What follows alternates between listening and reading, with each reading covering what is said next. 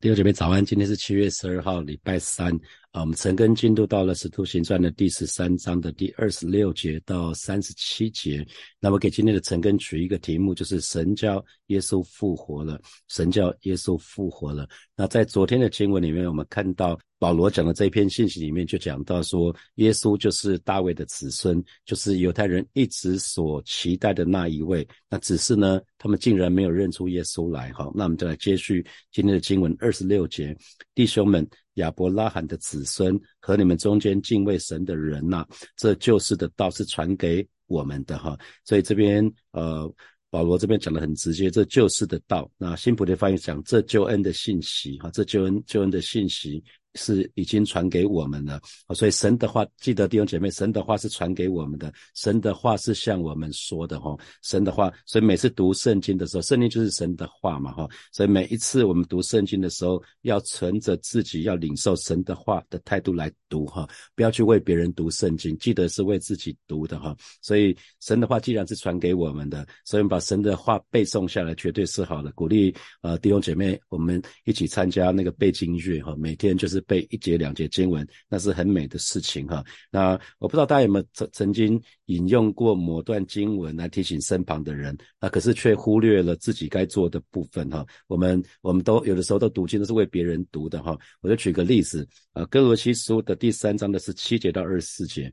格罗西书，格罗西书的第三章的十七节到二十四节，哈，这个是我早期在信主的时候，我常常会用这个来来刁我身旁的人，哈，我会用十十八节，十八节你们做妻子的要顺服丈夫，这个会对美丽师母说，哈，二十节会对对我的孩子说，做做儿女的要常常服从父母，因为这是主所喜悦的，哈。可是可是其实后来就被牧师提醒说，你我我我其实不是读十八节跟二十节，我要我我要读的是二。十九节，做丈夫的要爱妻子，绝对不可苛刻的对待他们。然后同时，我做父亲的呢，要读二十一节，做父亲的不要惹儿女生气，免得他们灰心沮丧哈。记得神的话是传给我们，是向我们说的哈。所以。读圣经要为自己读哈，所以在这个这个部分就讲到说，其实救恩的消息已经传给我们，今天也是这个样子哈。那那对当日的那个以色列人来看的话呢，那其实啊，保罗跟他讲这这段话，其实啊，他他很清楚救恩救恩的消息已经传给他们了，如如同当日在旷野。还记得在旷野的时候吗？那一群以色列人因着不顺服，因着悖逆，所以他们就被火蛇，火蛇又叫做红蛇，就咬到了。那咬到了以色列人，基本上就会死。那摩西就去祷告，神就叫摩西去去做了一做了一只一只铜蛇，哈，挂在杆子上，只要仰望铜蛇就会好了。所以当以色列人听到这个消息的时候，他们有两种选择，他们可以选择相信。啊，或者是不相信，那相信的人呢，他们就会来到铜铜蛇挂铜蛇那个杆子面前，仰望铜蛇，那他们就得医治。那不相信的人、拒绝的人呢，他们就倒闭在旷野哈。所以这是这这是所有以色列百姓他们非常。耳熟能详的故事哈，所以接着保罗就话锋一转，他就看讲到二十七节这个地方哈，他说耶路撒冷居住的人和他们的官长，因为不认识基督，也不明白每安息日所读众先知的书，就把基督定了死罪，正应了先知的预言哈。所以这边讲到他们没有认出来，因为他们不明白他们所读的圣经，所以就把。基督定了死罪，哈，所以很可惜，这些活在宗教仪式里面的人，他们外表看起来很敬虔，他们也读了圣经，他们也遵守，好像遵守律法，可是呢，就是单单的因为不认识基督，就明不明白圣经，然后呢，就把基督定了死罪。所以今天对我们来讲也是一样哦。今天神的儿女如果不活在圣灵的里面，我们也有可能不认识这位复活的主哦，可能我们做事情是不讨神的喜悦的哦。那。为什么这一群人看起来这么敬虔？那可是为什么会犯这么大的错误呢？啊，因为。当以撒列、以斯拉、以斯拉带领百姓归回的时候，他们就开始，以斯拉是文士哈，那他就开始研究说，诶，为什么犹太人会灭国啊？为什么以色列分裂成南国、北国之后，北国先被灭，后来南国也被灭了？为什么会灭国？就是因为以色列百姓长久以来不遵守律法哈。那那这样，所以以斯拉就要求要要求所有的归回的百姓就要严守律法。那这样子严守律法的结果呢，一直到了耶稣时代。变成了死守律法，从严守律法变成死守律法，根本不知道那些律法的规条、那些传统是什么啊。那因为他们他们从律法实践里面就衍生出了六百多条的律例啊，所以后来后来变成他蛮辛苦的，因为没有人可以遵守所有的律例哈。所以神的儿女们，我们读经一定要读出在经文里面的基督哈。这就是约翰福音的第五章的第三十九节还有四十节所说的。约翰福音的第五章的三十九节、四十节，我们可以一起来读这两节经文。你们查考圣经，因你们以为内中有永生，给我做见证的，这就是这经。然而你们不肯到我这里来得生命，哈！因为耶稣他自己说了，我就是道路、真理、生命。同时，耶稣也说了，我的话语就是灵，就是生命，哈！所以，为什么耶稣要我们吃他、喝他、喝吃他的肉、喝他的血？我们要吃喝耶稣，就是要把耶稣。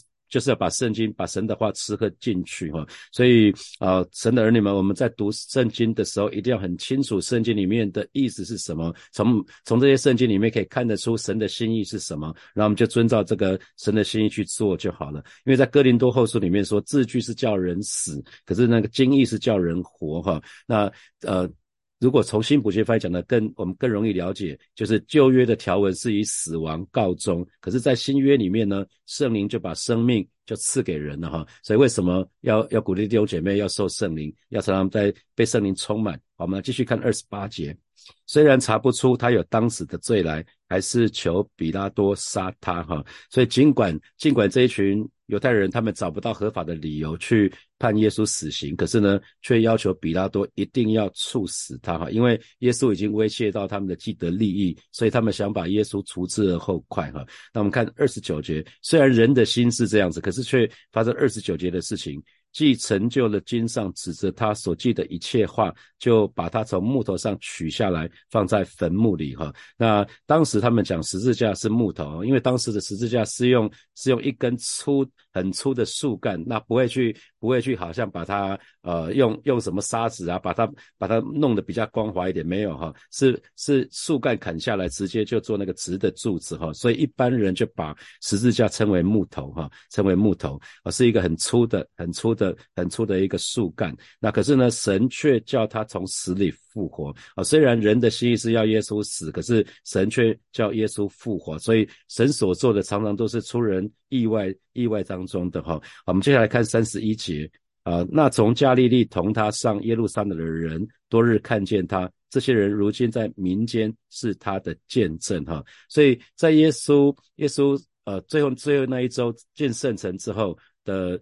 逾越节的晚餐吃完之后，耶稣就带着门徒，带着三个门徒到克西马尼园去祷告啊。在那个地方祷告完之后呢，那一卖主的犹大就带了带了那个兵丁，就来那个地方把耶稣逮捕了。然后耶稣就被被接受审审讯，然后一直被带到带到隔天被带到比拉多面前判处死刑，然后钉十字架。然后钉十字架之后呢，他到了下午三点钟他就断气，就肉体的生命就死亡了。可是他没他没有停在那个坟墓里面。到到了礼拜天，到了主日的时候，耶稣就复活了哈。那复活的时候，他对门徒显现，所以这边讲的是对门徒显现之后的许多日子里，他向那些从加利加利利一路跟随他到耶路撒冷的人显现。所以最早的第一批门徒，主要都是从加利利那个地方跟耶稣在一起，因为一开始呼召门徒的时候，他是在加利利那边呼召的哈。那现在这些人呢，都成为他的见证人，向以色列人做见证哈。所以啊，做主见证的人。的有一个很重要的条件，就是要跟主住在一起，与主同住。我们说耶和华撒玛就是与主同住，然后与主同行啊，都可以常常看见看见耶稣，而且去经历耶稣的，这样就可以做主的见证哈。好，接下来我们看三十二节，我们也报好消息给你们，就是那应许祖宗的话。那新普学的翻译是说，今天我们在这里是要把这个好消息带给你们，然后就冒号冒号就是他要讲这个这个好消息讲的是什么？那上帝给我们祖宗的应许，那我们要。接着，呃呃，三十三节，现在已经借着耶稣的复活，为我们这些子孙成就了哈。所以保罗要讲的好消息，就是上帝给他们祖宗的应许呢，祖先的应许呢，已经借着耶稣的复活，为这些为这些后来的这些呃犹太人的子孙就成就了。接下来他啊，保罗也用了引用了诗篇第二篇，诗篇第二篇上记着说：“你是我的儿子。”呃，我今日生你，这是在诗篇的第二章的第六节、第七节啊。诗篇的第二章的第六节、第七节哈，我已经立我的君在西安我的圣山上了。受高者说，我要传圣旨耶和华曾对我说：“你是我的儿子，我今日生你。”哈，我今日生你。那我今日生你，同样的，在那个在马可福音，在马可福音的第一章的第十节、十一节，当耶稣受洗的时候，啊，当耶稣受洗的时候，他从水里一上来，就看见天裂开了，圣灵仿佛鸽子降在他身上。又有声音从天上说说什么呢？有有又有声音从天上来说：“你是我的爱子，我喜悦你。”哈，你你我喜悦你。所以这个是耶稣受洗的时候，从天上有声音说：“你是我的爱子，我喜悦你。”那啊，在路加福音的第三章二十二节也有类似的话，也也是一讲讲说：“你是我的爱子。”我我我想这个地方我们就不去看它的哈。可是按照这里就这一段经文的说法。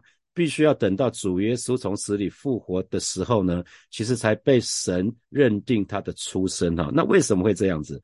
因为在在这个永恒的国度里面。耶稣一直都是神的独生子啊，哈，因为耶耶稣不是不是受造物哦，耶稣是创造主哦。三位一体的神是创创世的时候就在那里，所以耶稣并不是神所创造的，不是哦。哦，那三位一体的神一开始就在那里，他本来就是神的独生子，可是必须要从耶稣死里，耶稣从死里复活之后呢，其实才才产生了。很多神的儿子哈，这在希伯来书的第二章的第九节、第十节哈，所以我们说耶稣当耶稣复活的时候，他可以可以在许多弟兄的当中做长子，或者是说另外一个地方的说法是什么？耶稣是借着复活成为出熟的果子嘛？出熟的果子，那我们也是也是接下来的果子，所以要从要等到耶稣从死里复活，其实才才产生的神的许多儿子，所以才会讲有我今日生你啊，到到耶稣复活的时候，这个应应许这个应许就是。实现了哈，所以如果把这节经文应用在我们身上的话，神的儿女，我们非常需要敞开心门，接受复活的主。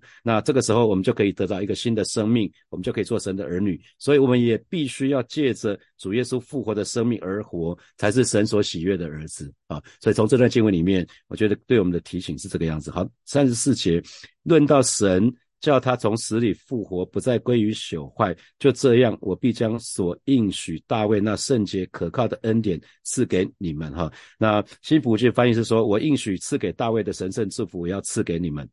那是什么呢？就是死里复活，会从死里复活。那好，接下来三十五节又有一篇上说：你必不叫你的圣者见朽坏啊，必不叫你的圣者见朽坏。我想这个彼得的彼得的论述，彼得的讲道也讲到这个部分，不多说哈。那这这边的经文就是引用诗篇的十六章的第十节，因为你必不将我的灵魂撇在阴间，也不叫你的圣者见朽坏。我们接下来看三十六节。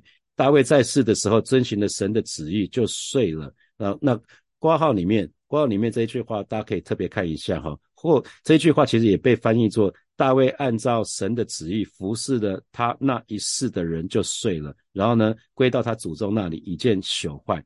所以啊，这边讲的是大卫，其实大卫的尸体肯定是腐烂的哈，大卫的尸尸体肯定是肯定是朽坏了。所以前面那一节经文，你的圣者绝对不是指大卫啊。那保罗要说的是，这个地方要讲你的圣者不是指大卫，而是指主耶稣哈。所以任那从此从这段经文我们可以看得到，我们说呃，刚刚那句经文是说大卫按照神的旨意服侍了他那一世的人就睡了哈。所以任何人。不管他是多多么符合、多么爱神、多么遵循神的旨意，也只不过能够服侍他那一世的人就要睡了哈。一个人很难服侍很多个世代的人哈，所以，所以这是给我们一个提醒。那同时呢，神对每一个每一个蒙恩的人哈，领受他使命的人都有他世代性的旨意。所以，呃，鼓励弟弟兄姐妹，我们要很很注意，神会给我们自己的使命。你可能你爸爸很爱主，或者是你的孩、你的或。鼓励，希望你我们的子孙都很爱主。可是我们不能因为前代前一代好像留下一些属灵的余印，我们就游手好闲，不行。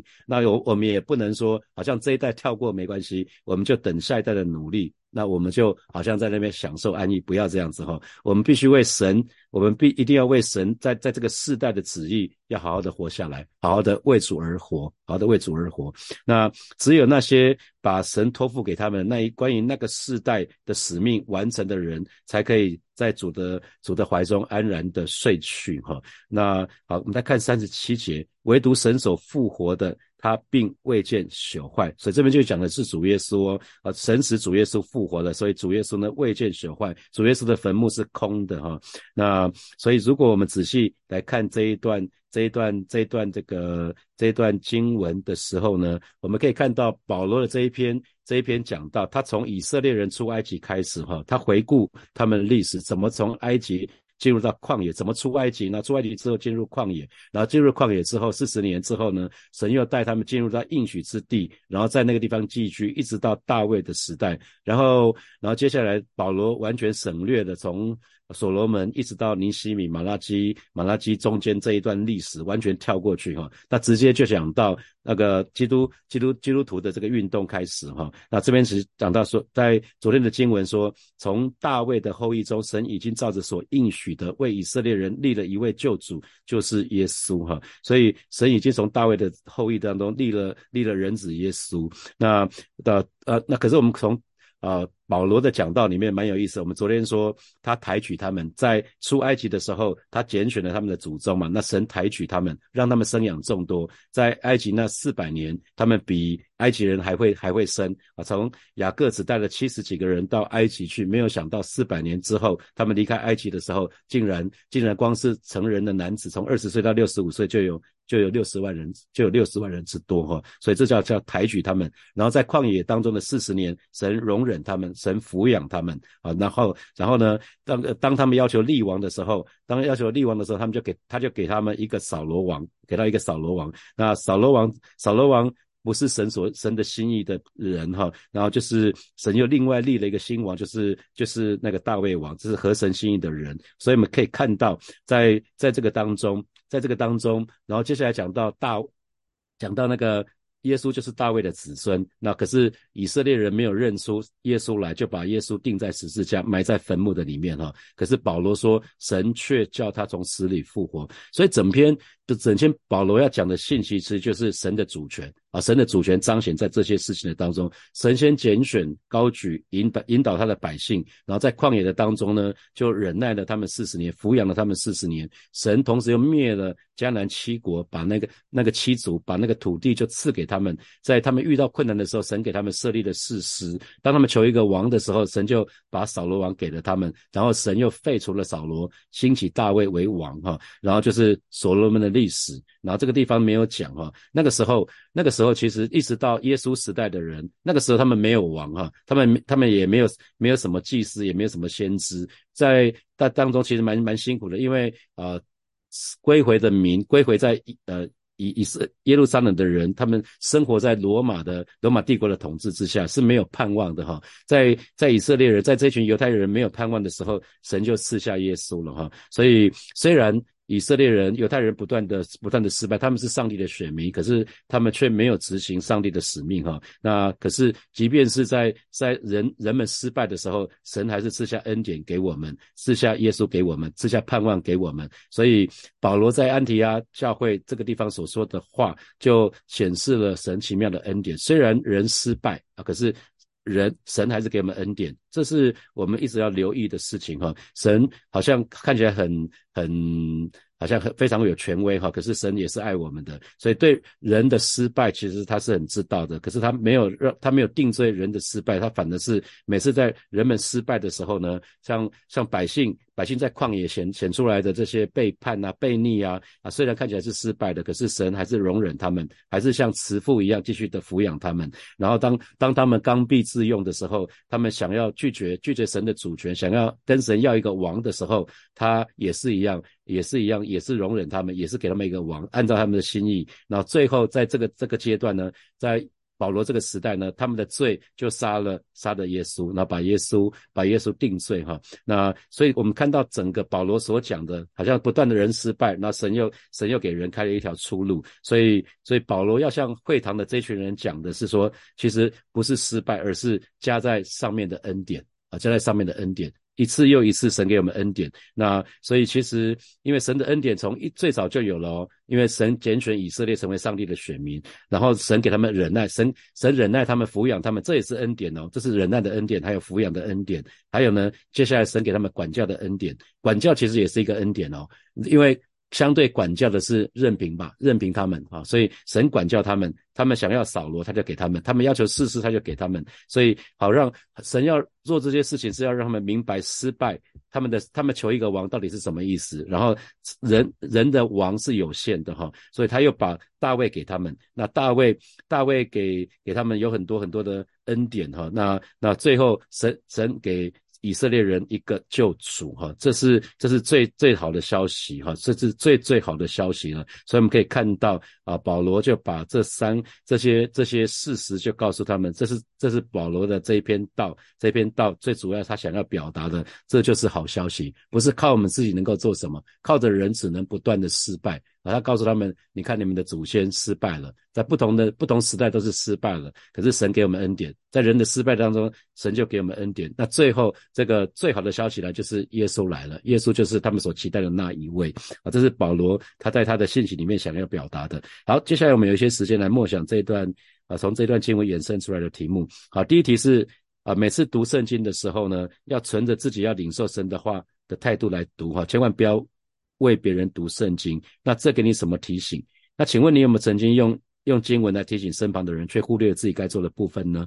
好，第二题，保罗的信息受到训道的斯蒂凡很大的影响哈。他其实跟你如果对照他跟斯蒂凡的讲道，实际上有很多部分是蛮靠近的哈。因为相信斯蒂凡训道的时候，虽然保罗在旁边，那时候还叫扫罗，他帮别人看守衣服，他好像表面上他也喜悦，可是。啊，斯蒂凡讲的他也听进去了，然后这个这个这一篇道就烙印在他的脑袋的里面。那请问，请问弟兄姐妹，哪一位哪个人对你的生命有很大的影响力呢？直到今天，他可能他可能已经已经不在你的身边很久了，可是他对你现在还是有影响力。那为什么？好，第三题，在回顾以色列的历史的当中，可以看见他们犯了很多的错误啊，包括在旷野中不断的埋怨神。那进迦南之迦南地之后，像。Summer 要求一位王，那他们包括到了到了耶稣时代，他们没有认出耶稣就是基督，甚至把耶稣都杀了。那这给你什么提醒？啊，最后在回顾以色列的历史的当中，我们看见即使以色列人不断的失败，可是看见神还是给我们许多的恩典哈，包括拣拣选的恩典、忍耐的恩典、抚养的恩典、管教的恩典。那想想看，从信主到现在，你从主耶稣这边领受了什么恩典？我觉得我领拣选的恩典也有了，神忍耐给人的恩典也有。抚养的恩典也有，管教的恩典都有啊！你可以检视自己，看看你得到什么恩典。好，弟兄姐妹，我们来祷告喽。首先，我们就祷告，我们就为了呃神给我们一切的恩惠，从信主到现在，我们我们为神所给予我们的一切的恩惠，我们就要向神献上我们的感恩，我们就一起来祷告。主啊，谢谢你为孩子从信主，从一九九八信主一直到今天，已经二十五年了啊！为这二十五年来，你给我一切的恩惠，孩子要向你来感恩，向你献上赞美。谢谢你给我，谢谢你拣选我，谢谢你，谢谢你在一路的当中引导我、供应我，也是也忍耐我，跟啊，就就是一路的看到你这样的这么多的恩惠啊！今天早晨再次向你献上我的感恩跟赞美，主啊，谢谢你，主啊，谢谢你。我们继续来祷告，我们是这样子来祷告，宣告神是那位可以为我们开道路的神啊。虽然很多有的时候我们会失败，可是我们的神是永远不失败的神。让我们学习来依靠这位神，我们就去开口来祷告。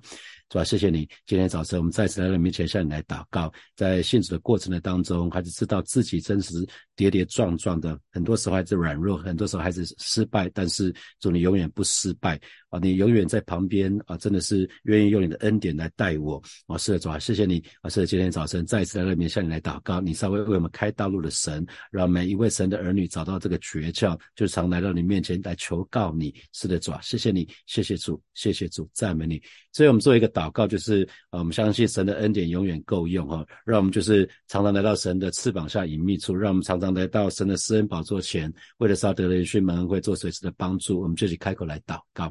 主啊，谢谢你今天早晨我们再次来到你面前向你来祷告啊，知道你的恩典永远够用，即使我们在困难的时候，即使我们在疾病的当中，我们相信你的恩典永远够我们用，让我们就是常常在这种翅膀下隐秘处跟你紧紧的连接在一起。你说你是葡萄树，我们是枝子，让带领每一位神的儿女，让我们紧紧的连接与你，让我们时常来到你的施恩宝座前，为了是要得连续做恩。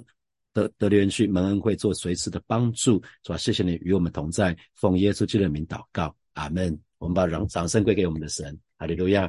当我们在看那个初代教会，彼得也好，保罗也好，斯蒂凡也好，他们讲那个信息，我们就越来越清楚。其实福音很简单哦，那个好消息很简单，好消好消息真的很简单，就是去信靠这位神，那就够了。好，祝福大家有美好的一天，有得胜的一天。我们明天早上见，拜拜。